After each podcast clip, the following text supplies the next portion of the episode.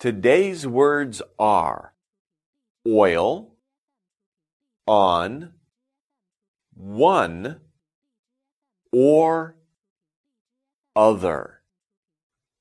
Our first word is oil.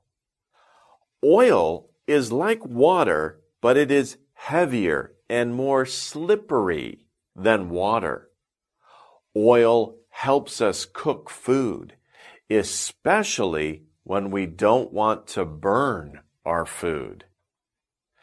Put some oil in the frying pan. Our next word is on.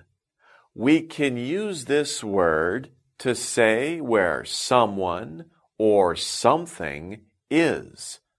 For example, she is on the ball. Or, my pencil is on the desk. We use one to say that there is something all by itself. There is just one of a thing. For example, she has only one apple. Or, there is one student on the bus. When you have a choice, you can use the word or.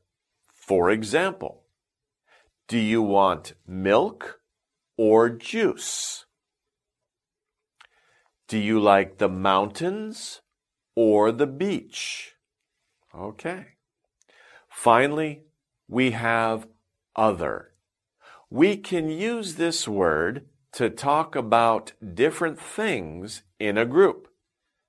They like each other. Okay, those are our words for today. We'll see you guys next time. Take care.